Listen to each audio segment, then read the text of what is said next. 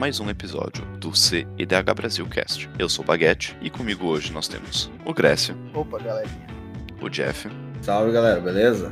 Nogueira Fala, seus lindos. e o mais novo membro do nosso podcast, como vocês já devem ter percebido pela aparição dele em dois episódios, o Romário. Beleza, galera? Vem fazer parte desse time de homens formosos. Agora a gente vai ter um olhar divergente sobre os assuntos, cara. Queria dizer que eu vou ter sempre dois pontos de vista sobre o mesmo assunto, hein? Piada sobre o Romário Cevesgo nunca vai acabar, mas bom. Só deixar claro que a gente teve que fazer duas vezes o cast e repetir as piadas. Foi a coisa mais boomer que eu já vi na minha vida. É, então, eu, eu achei meio merda. Mas fazer o Eu queria dizer que eu vi as piadas cada vez com um olhar diferente. que pariu! Bom, lembrando que pediram pra gente falar menos palavrão. Depois dessa introdução, como é que podemos dizer?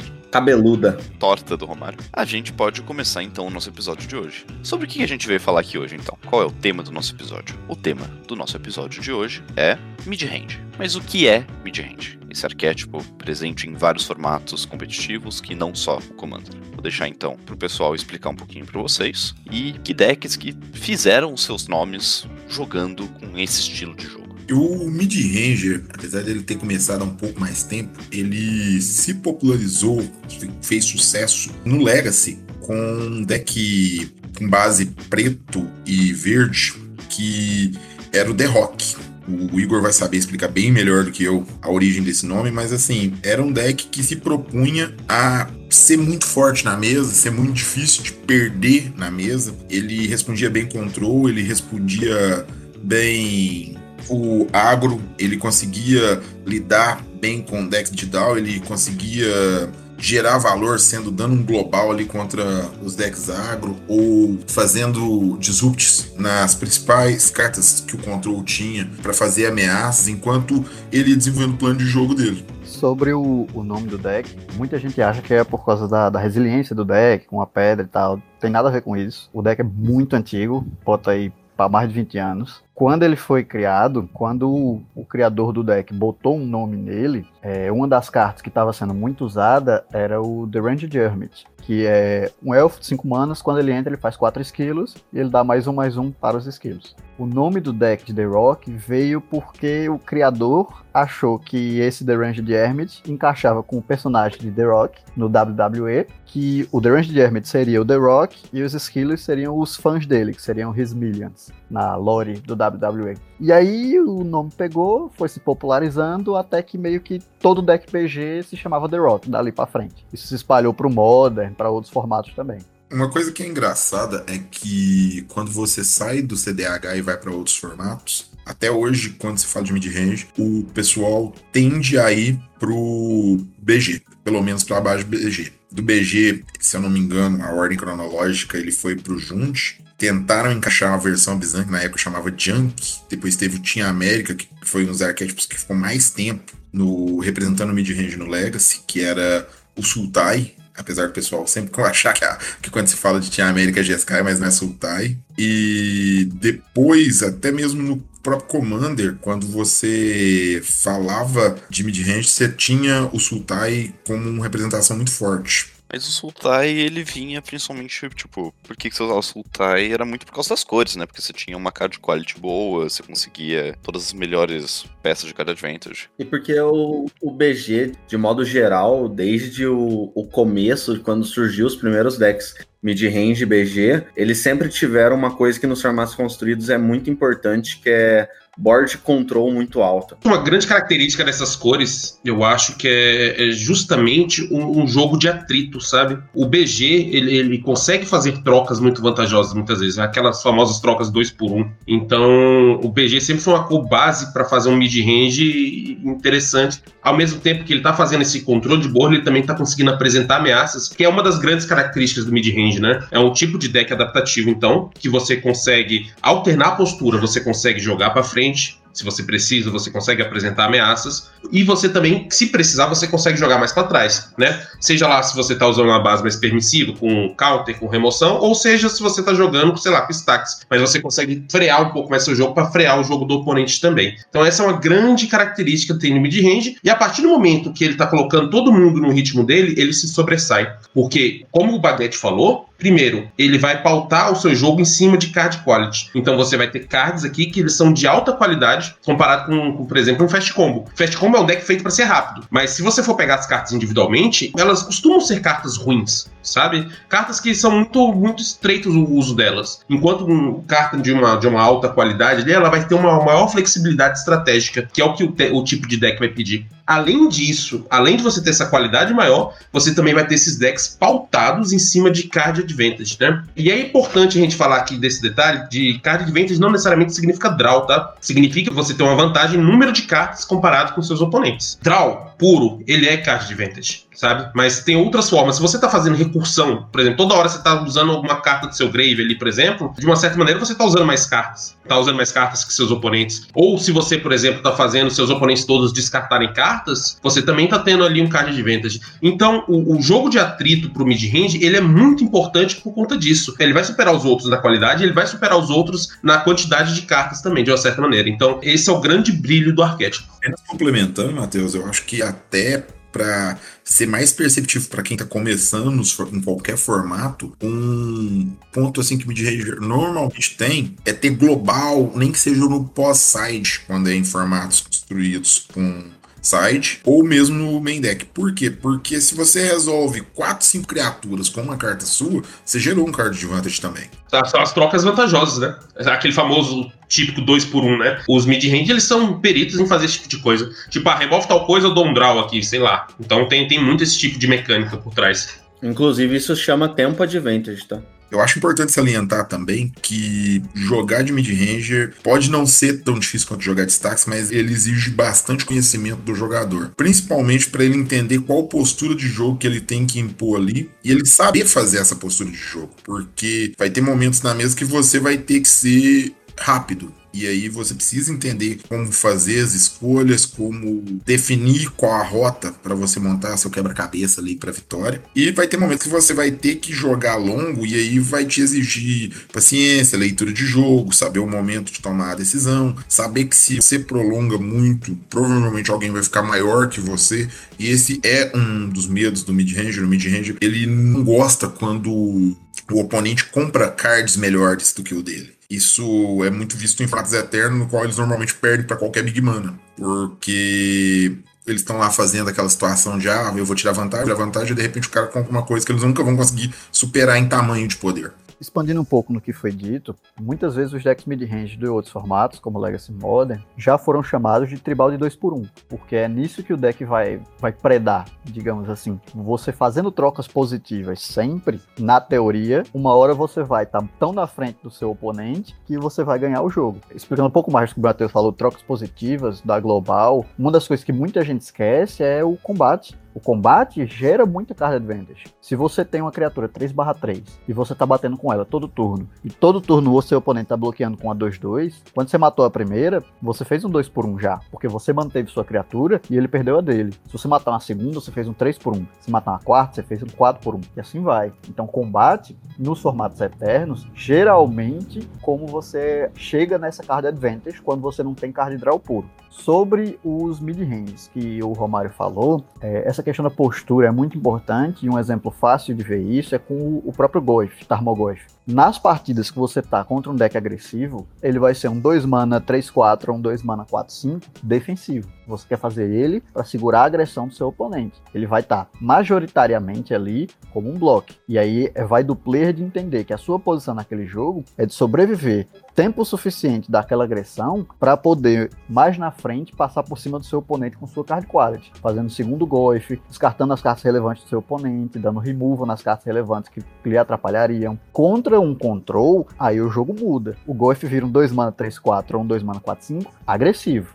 Você quer fazer aquele golfe para colocar o seu oponente. para matar ele ali em 6, 7 turnos, ou até 5, a depender do tamanho do seu Goif, se ele crescer cedo. Você não quer levar o jogo pro long game, que é exatamente o oposto do que você estava fazendo contra um deck agressivo. Você vai fazer um Goif, você vai proteger aquele Goif e você vai evitar ao máximo que o seu oponente consiga resolver aquele Goif e levar o jogo pro tempo onde ele brilha, que é um control no late game. Se chegar no late game, o control vai passar por cima de você. Não tem muito o que fazer. Então você vai usar Totsize, você vai usar Removal, você vai usar esse tipo de interação que é muito comum de BG para manter o jogo naquele estado onde você tem vantagem que é o Golf batendo todo turno e você colocando seu oponente. Chegar no ponto do seu oponente, deu uma global, limpou sua mesa, fez uma criatura maior que você não consegue resolver, uma criatura com Hexproof, com manto, aí você começa a perder o jogo. Você não consegue mais fazer suas trocas positivas, você não consegue mais fazer seus dois por um e passar por cima dele. Então essa é a, a grande questão do mid-range, de entender quem é você na partida. E isso se estende muito pro CDH, porque você ainda tem, a maioria dos mid-range tem o B, então você acaba tendo acesso a combos fáceis, como Taças Oracle e Consult. Então você pode correr com combo se for necessária, se você vê uma abertura, se você vê que os outros decks da mesa estão mais lentos, que os decks se taparam para fazer um setup e você tá com uma oportunidade disponível. Mas, ao mesmo tempo, sendo um deck grinda bem, como um Crown Tevesh, por exemplo, ou um Crown Timna,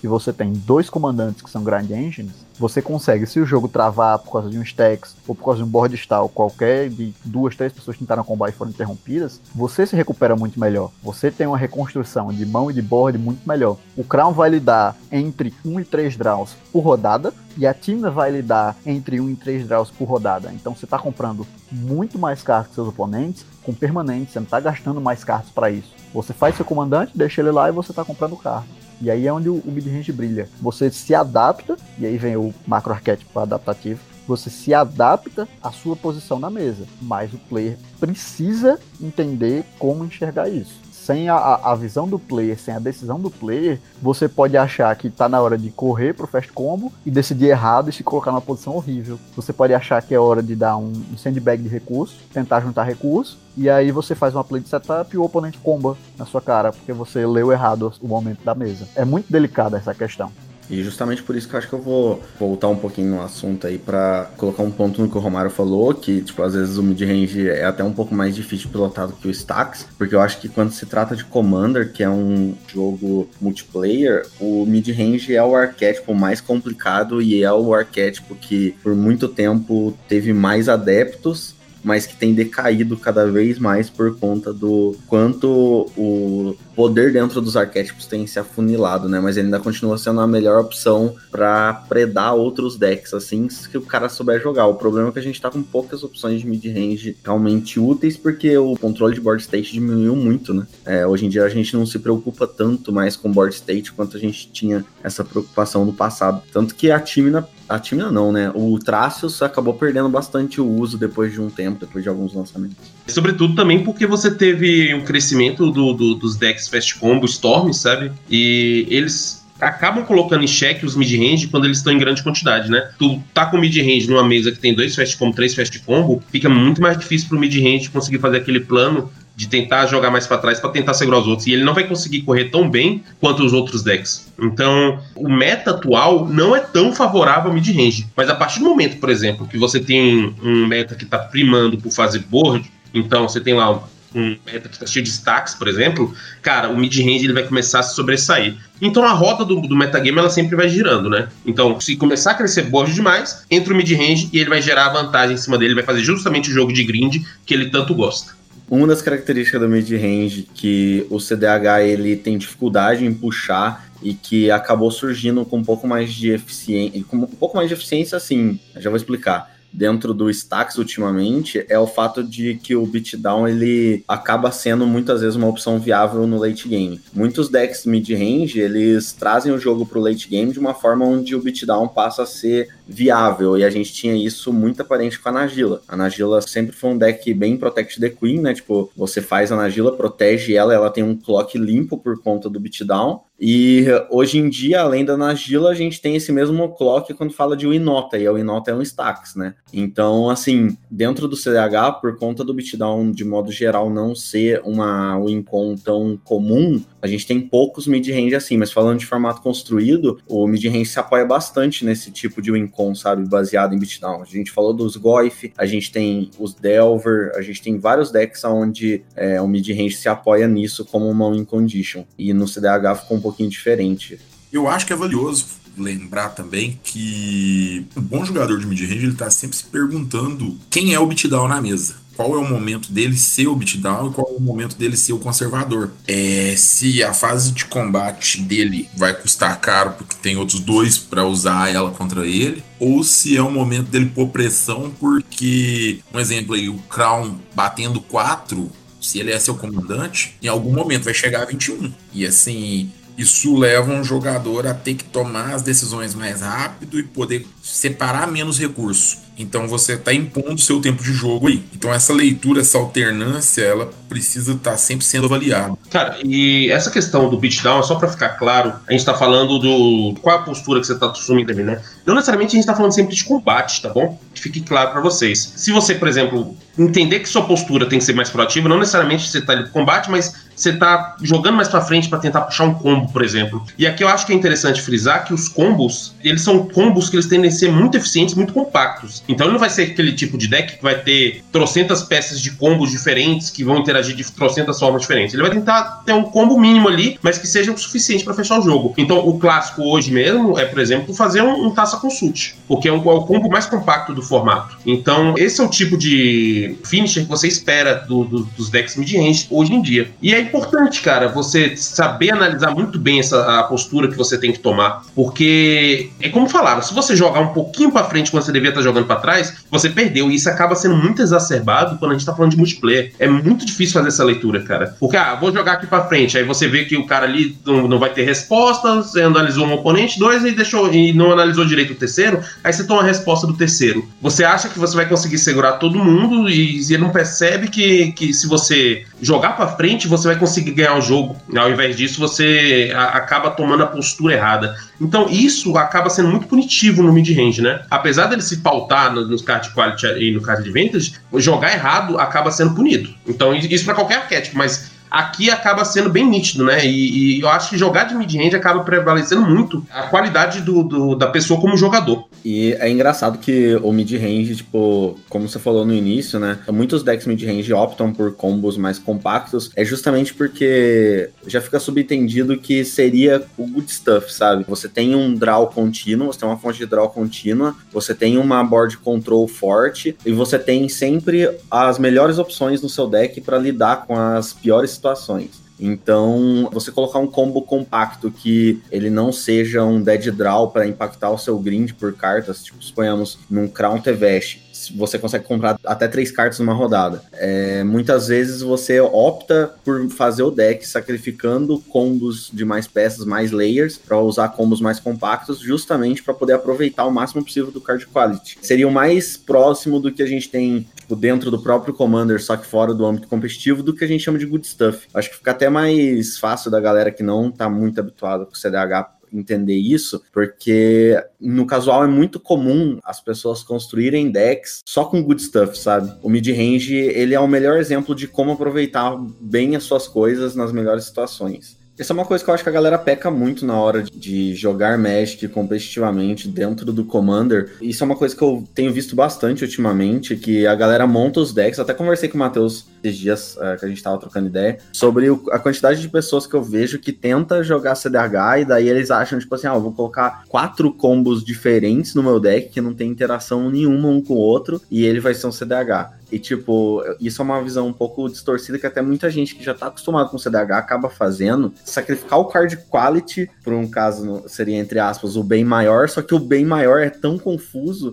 que, tipo, perde o foco, tá ligado? E o mid-range não, ele tem um foco bonitinho, você sabe que se o seu deck é de ganhar de Taça Oracle, ele é de ganhar de Taça Oracle, e você sabe que enquanto você não ganhar de Taça Oracle, o seu jogo não vai ser, tipo, defasado dependendo do seu draw. É o que eu acho que não acontece quando você tá jogando, por exemplo, não vou nem citar o farm que você tá, tipo, um fast combo específico, tipo, o Godo, dependendo do draw que você tiver na hora errada, o seu jogo trava. E o Gitrog também, né? Dá pra citar ele também. Às vezes, dependendo você quer uma coisa, você compra algo que você não queria, o seu jogo pode travar também. Enquanto o mid-range, às vezes o seu draw muda o seu plano de jogo, mas não necessariamente te desacelera, tá ligado? Só desacelera se você quiser. Essa maleabilidade é o que eu acho interessante no mid-range, é por isso que é o, o arquétipo mais complexo, na minha opinião. então, Jeff. É que, tipo, uma coisa que eu acho que é uma boa. Ai, meu Deus do céu, vai falar do É. bagulho de chocolate lá. Exatamente. Você pegar um deck e querer enfiar um combo no meio é que nem você pegar uma coxinha e enfiar brigadeiro lá dentro.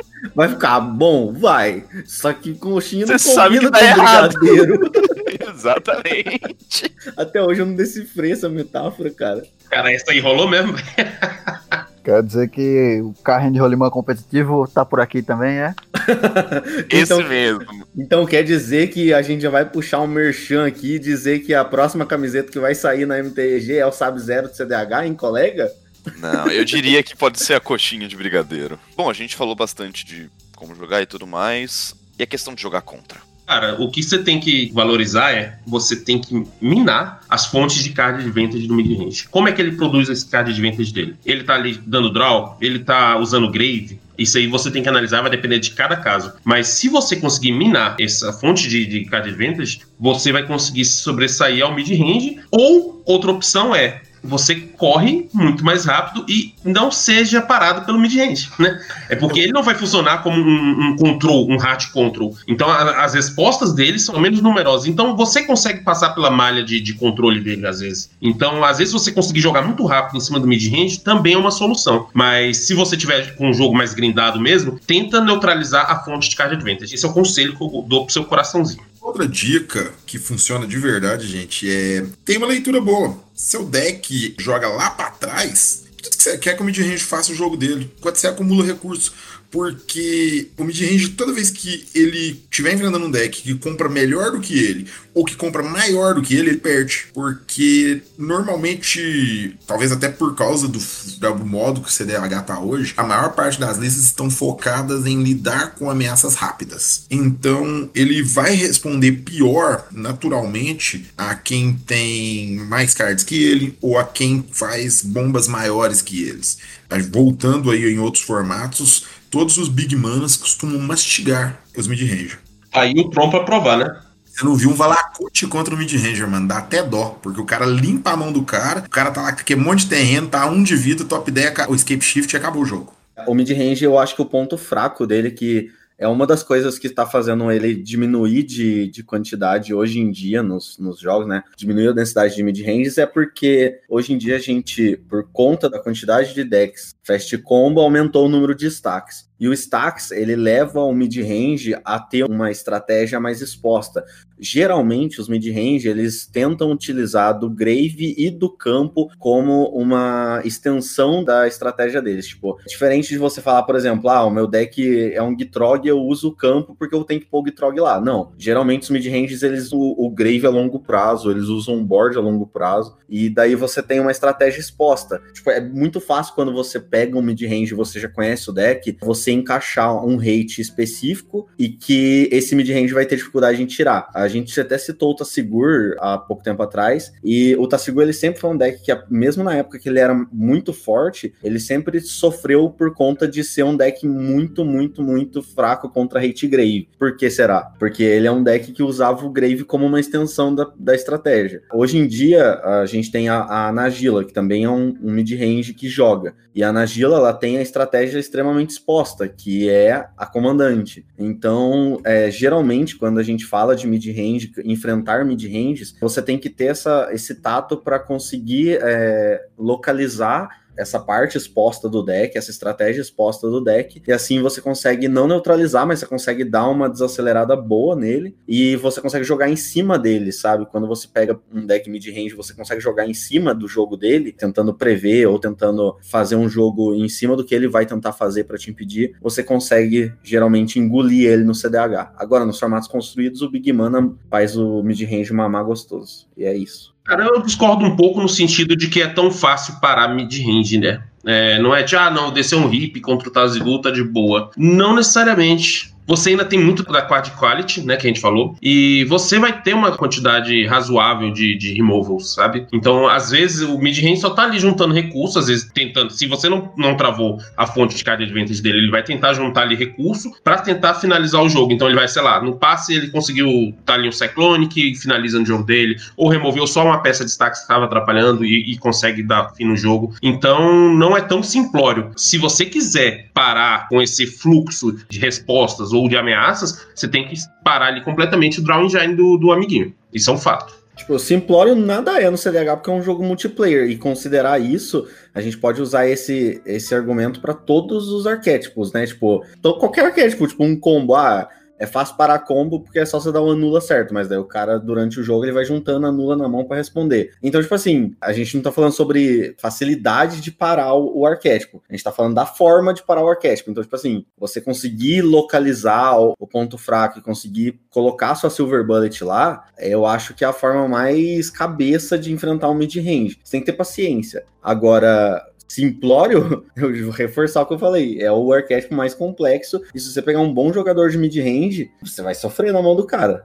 Aproveitando, Jeff, vou falar um, um, ponto aqui que, que eu acho que, é interessante, e até é, evocando um pouco do último cast que a gente fez. Eu acho que o mid-range ele é o arquétipo ideal para quem gosta de fazer politicagem, quem gosta de fazer negociação, justamente porque ele faz o jogo render e ele tenta maximizar os recursos dele. E uma das maneiras de você maximizar os seus recursos é justamente tentar trazer situações vantajosas para você. Então ele, ele é muito eficiente em fazer isso, e se você consegue botar o seu gogó de ouro ali para trabalhar, para fazer boas negociações, você ainda consegue consegue trazer mais recursos pro seu deck. Eu queria dizer que sobre gogó de ouro, negociação, politicagem, eu não vou nem opinar, que senão o Matheus vai começar a me defamar aqui. Ah, eu vou, porque tu, tu é muito João sem braço. Um ponto aqui, galera, para acrescentar, é que o Midrange, como já foi dito, ele consegue fazer negociações. Um exemplo, tá seguro, que a gente já tanto falou. Você tá vendo o amiguinho no combar, você vira pro oponente que não é o quem tá combando e fala assim: que eu vou usar a habilidade, coloca o counter X na minha mão,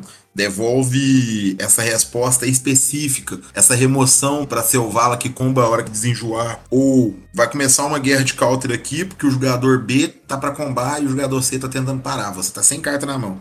Cara, jogador C, deixa de pagar o estudo rístico.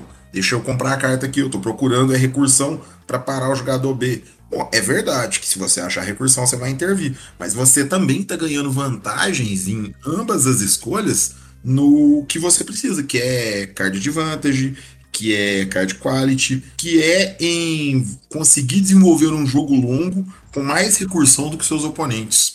É, principalmente, o Romário, tipo, no caso de, vamos supor, eu tenho uma remoção para tirar a Selvala desenjoada, antes dela enjoar. Mas mesmo assim, eu falo pro meu oponente me dar uma remoção do cemitério, e daí você deixa aquela dúvida. Caramba, então o cara do Tassigur não tinha uma remoção, precisou pegar, mas na verdade você tem uma lá mocada na mão, e você consegue jogar em cima disso, né? Em cima do, dos seus oponentes te devolvendo recursos sem você precisar gastar é, o que tá na sua mão. Tipo, isso do, do Tassigur é muito bom, cara. É, voltando um pouco do que comentaram sobre parar o mid-range. O grande problema hoje que você tem alguns mid-range, que já comentei, time na Crown, por exemplo, que estão se destacando, é que você não tem uma forma específica de parar eles como tá seguro. Então, realmente, se você joga um hip, você complica aquela card advantage que o tá seguro gerava, mas você não tem uma forma tão simples assim de parar nem a Timina, nem o Crown. Porque para parar. O Breacher! Ah, é, mas veja bem, ele tem removal e ele tem o Hull dele e um Crown 4-4 machuca. Temos uma resposta dada pelo Matheus em Hull e você vai ter um ou outro gato pingado, mas é, é, muito mais difícil você parar algo que é tipo, se você fizer duas spells eu vou dar um draw. Se eu chegar a conectar com minhas criaturas eu vou dar um draw. E o investimento é muito menor, tá seguro tá ali, pagando 4 de mana, tendo que um oponente devolver a pior carta do Grave. O Crown e a Timna não, bateu do draw, cachou duas spells deu draw. É uma mecânica muito melhor o draw seco do que a volta controlada pelos oponentes do Tassigur. Já que a gente tá falando aí de Tassigur, Tina e Kral, um outro deck assim que eu acho que ainda a gente não citou e que rouba em mesas que vão durar um pouco mais, que vai ter atrito e que tem uma postura que assim para mim é clássica do mid-range é o Kenrith nosso rei. Sobrou mana, ele tem alguma brincadeira divertida para fazer. Na pior das hipóteses, ganhar a vida, na melhor das hipóteses, ganhar o jogo. E assim, que eu acho interessante dele é que ele consegue jogar totalmente para frente sem nem fazer nada. Ele consegue também jogar para trás porque ele tem muita recursão, né? Cada turno que tá passando na mesa, se você tem acesso às suas manas, você consegue fazer várias jogadas, inclusive acordos dos mais sujos com os oponentes. Já vi cada acordo horroroso, do tipo, ah, vou ressuscitar sua peça de Stax, vou ressuscitar seu Drake para pegar a peça do combo do amiguinho. Ele é bem forte nesse tipo de jogo também. E assim, acho que para fechar e já pra pegando aí esse o Kenrith, ele é um dos melhores, mas traços eu tô olhando para você também. Sidborn Muse brilha muito quando se fala em decks mid-range, né? Finado mid-green, né?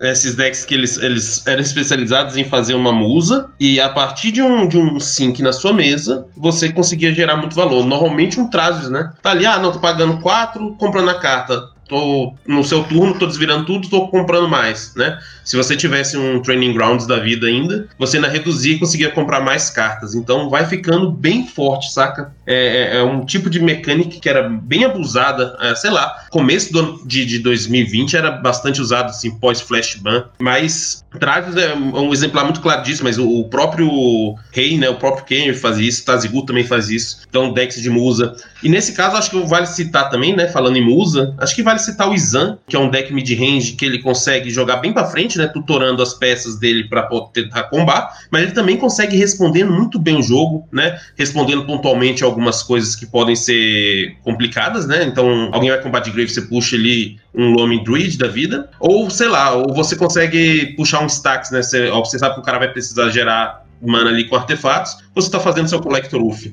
Então ele consegue alternar muito bem essa postura. E quando ele chega ali no verso 5, normalmente, e você tem uma musa, cara, o jogo acabou praticamente, porque você vai conseguir, por exemplo, gerar valor em cada turno de cada oponente. E isso é uma jogada muito forte para esse tipo de deck mid-range, sabe? Então, acho que, que vale citar bastante o Izan quando a gente fala de musa aqui. Bom, eu queria falar então de outro deck que é super relevante, a gente já citou ele antes nesse, nesse episódio, que é a Nagila. É um deck mid-range que tem o plano do Beatdown como plano secundário. Ele é um deck que tem um combo super compacto. Ele é um deck. Ele é muito versátil. Outro deck que é bem versátil e também depende do comandante um pouco, mas que consegue ter uma gama de respostas grande por causa principalmente da mecânica própria do comandante, é a Yuriko.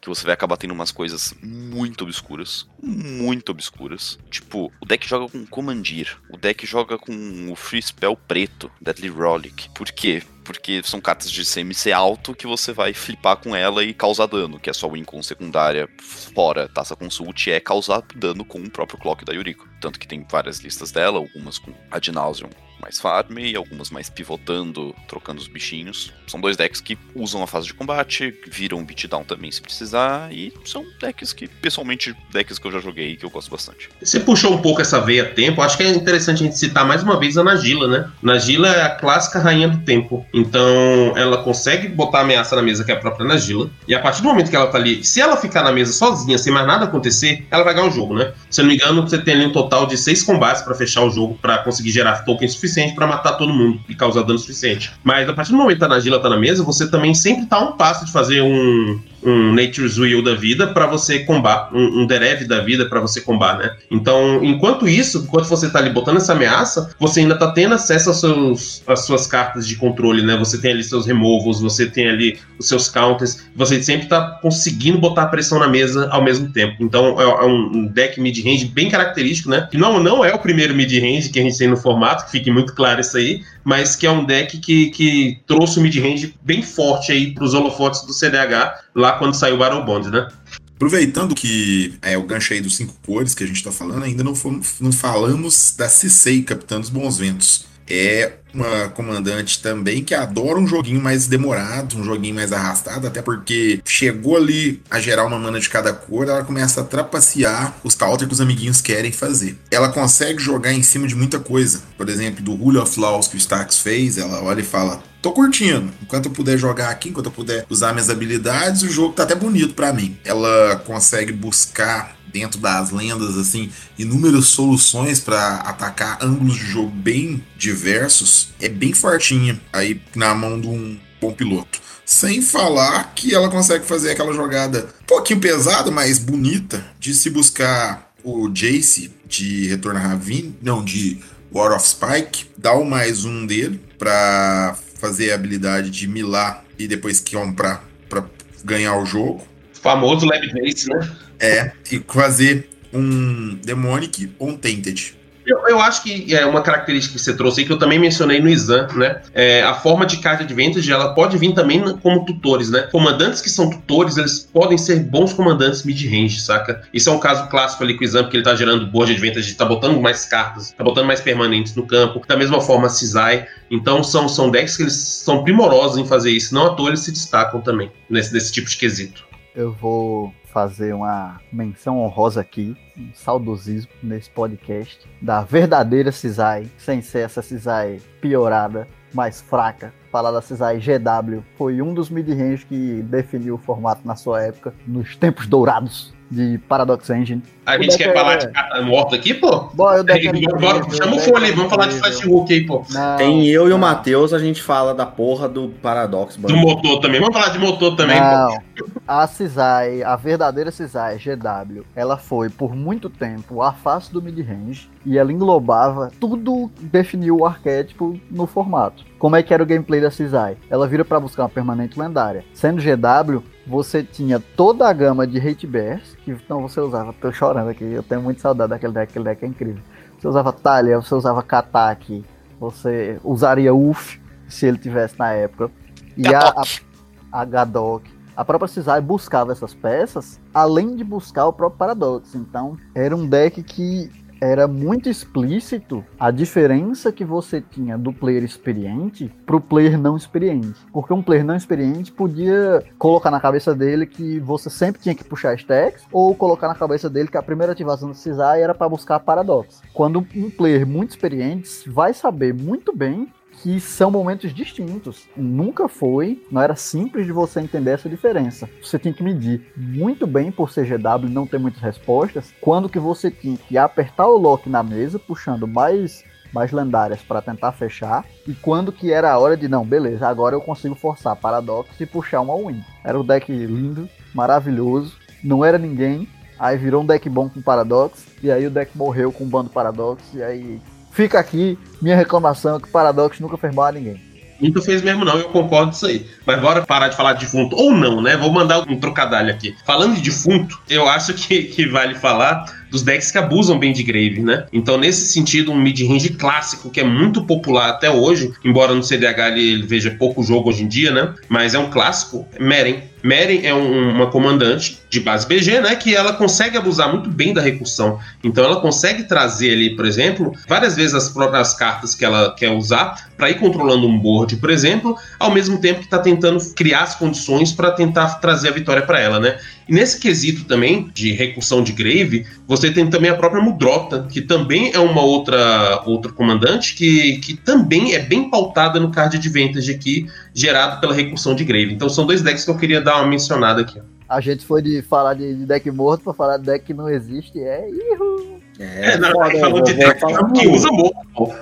Já que a gente Vou tá falar falando do de meu pet deck aqui. Já que a gente tá falando de cemitério, vamos falar também do deck bom de cemitério, que até agora, gente, senhor, vou nem comentar. A gente tem aquelas que ela tem um plano de jogo ali bem pegado no início do jogo por causa de ter a base Grix, mas ela consegue aguentar um jogo longo e assim, quem nunca viu um jogo que parecia que o oponente já tava desolado porque tinha gastado os recursos tudo, o cara casta uma Cass e de repente você descobre que o jogo dele tá totalmente refeito, já é porque não passou por um pesadelo ainda.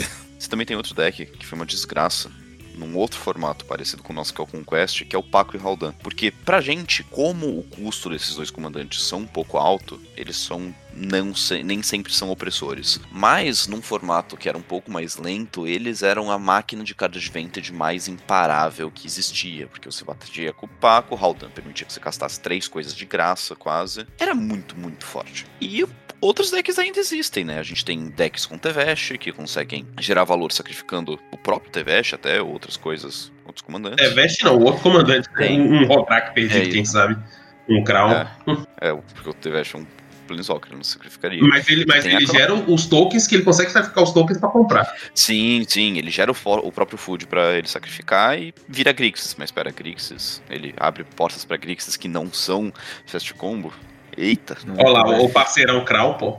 Então, a gente tem Crocs, que é o, o fino do fino, a creme de la creme dos decks rápidos, que faz tudo que outros decks rápidos queriam fazer de um jeito muito bom, gerando vantagem, tirando mão dos outros. E basicamente são esses os decks mais relevantes. Também tem Shulane, tem Elsha, decks que geram vantagem de outros jeitos na board. Alguém quer comentar mais alguma coisa então sobre esse nosso arquétipo de, de meio termo? É, só dar uma aprofundada em algumas dessas listas, que eu tenho um pouco mais de familiaridade. O Crocha, por exemplo, eu vejo ele como hoje sendo uma das faces do mid-range, apesar de não ser dos melhores, porque de fato é o, o deck faz justamente isso. Você tem um combo de World Gorger no deck e meio que acabou as suas win cons fechadas assim de combo. O resto do deck é interação, o resto do deck é discard, o resto do deck é tomara que eu consiga esvaziar a mesa e o Crocha seja útil. Então assim, o comandante ele tá lá porque ele é um outlet para World Gorger, tanto quanto a Shantia era antes da mudança, é, Hip Shantia. Shantia não morreu, mas ficou pior. E aí o Crocha é melhor que a Shantia nesse sentido. A Reihan morreu. Reihan morreu, mas isso é outra coisa. A mudança da, da para os curiosos de plantão, foi uma mudança em como o texto dela funciona. Porque antes, a Shantia, quando o jogador morria, ela voltava para você. Porque teoricamente ela entrava e ia pro oponente. Na regra atual da Shantia, ela vai embora. E aí você não consegue mais fazer a Shantia Instant Speed para ir matando os oponentes só com a Shantia. Então você precisa de outlets no deck, como Comet Storm. O Crosha não. O Crosha você faz mana infinita, casta ele e tchau. O Crosha, você vai ter umas pecinhas de destaque, ele pega muito do Meta Hate, que por muito tempo também foi parte do mid-range. Então você vai ter Piroclasmas para limpar Dork, você vai ter muito hate de artefato, que é o que você tem no preto e vermelho. Você vai ter muito descarte, que apesar de todos os pesares, é relevante, porque o Crocha em si consegue jogar sem mão. Você casta Crocha e tá feliz. Você casta o Crocha do Grave e tá feliz. Outro deck que eu queria comentar um pouquinho é o Shulane. Aí você tem muitas variações. Tem gente que puxa o Shulane mais pro lado do Fast Combo. Tem gente que puxa o Shulane um pouco mais pro lado dele mais lento, mais control. Eu e outras pessoas que jogam Shulane,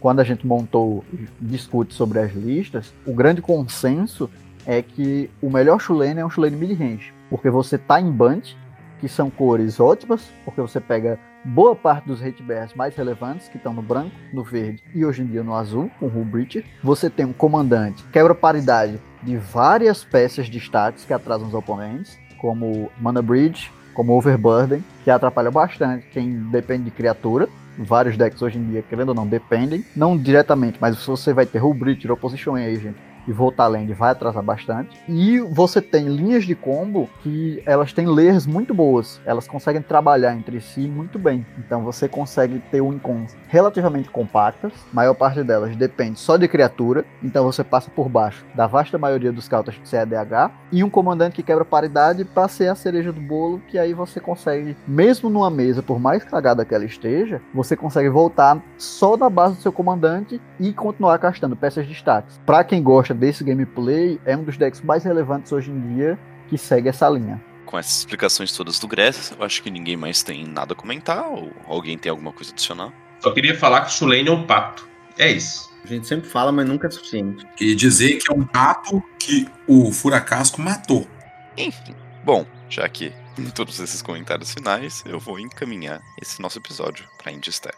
Agora, só antes de terminar mais esse episódio, eu queria fazer um agradecimento especial a todos os nossos patrocinadores e aos nossos apoiadores. A gente tem aqui no Mets, que vai trazer para vocês os melhores playmats do Brasil, todos eles 100% customizáveis, com muitas linhas já prontas também no site deles e com produtos exclusivos da gente, do CDH Brasil. Usando o cupom CEDH Brasil, você tem 10% de desconto no site deles. Temos também a Playground, que é uma loja especializada em produtos de Magic, Pokémon e outros TCGs, que tem um estoque excelente, ótimos preços e com o código CEDH5 você ganha 5% de desconto comprando lá. Por último, mas não menos importante, também temos o My Magic App, que é um aplicativo que é muito bom, muito prático, que ele te dá todas as pesquisas de carta que você precisar, todas essas regras, ele também serve de contador de vida, ele serve para você acompanhar os preços, as flutuâncias nos seus investimentos dentro de Magic, e ele puxa os artigos de várias e várias, várias plataformas, como a Liga ou outros lugares onde pessoas postam artigos. Muito obrigado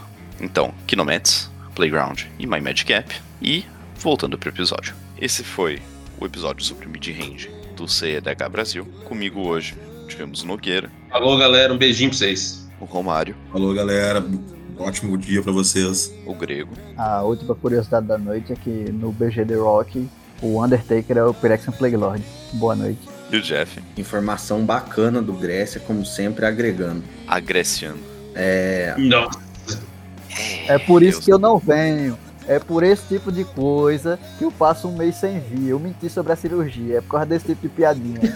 Só pro O nesse foi, programa. foi terrível, cara. Eu, eu- o Grécia tirou o siso de propósito, sem precisar, tá Ele ligado? arrancou na Eu não aguentava mais. Eu só queria dizer que valeu a pena estar de pé desde as 5 da manhã até quase meia-noite pra poder ouvir essa piada. Boa noite, não esquece de passar na nossa Twitch, na Twitch da CTH Brasil, na Twitch da Papo CDH. Não esquece de comprar as nossas novas camisetas que estão disponíveis no link que o Vini vai deixar na descrição. Não esqueça também de fazer o que mais, Matheus? Ouvir nosso podcast? É isso aí, ouvir nosso podcast e ficar antenado aí nas nossas mídias e acompanhar o nosso o torneio de Commander 500 que estará acontecendo quando esse podcast for ao ar. E também ver os meus artigos na Liga Magic que são complementares ao podcast. E é isso. E por último, eu sou o Baguete. Muito obrigado mais uma vez aos nossos patrocinadores. E de novo, muito obrigado a quem ouviu a gente até aqui. Até a semana que vem.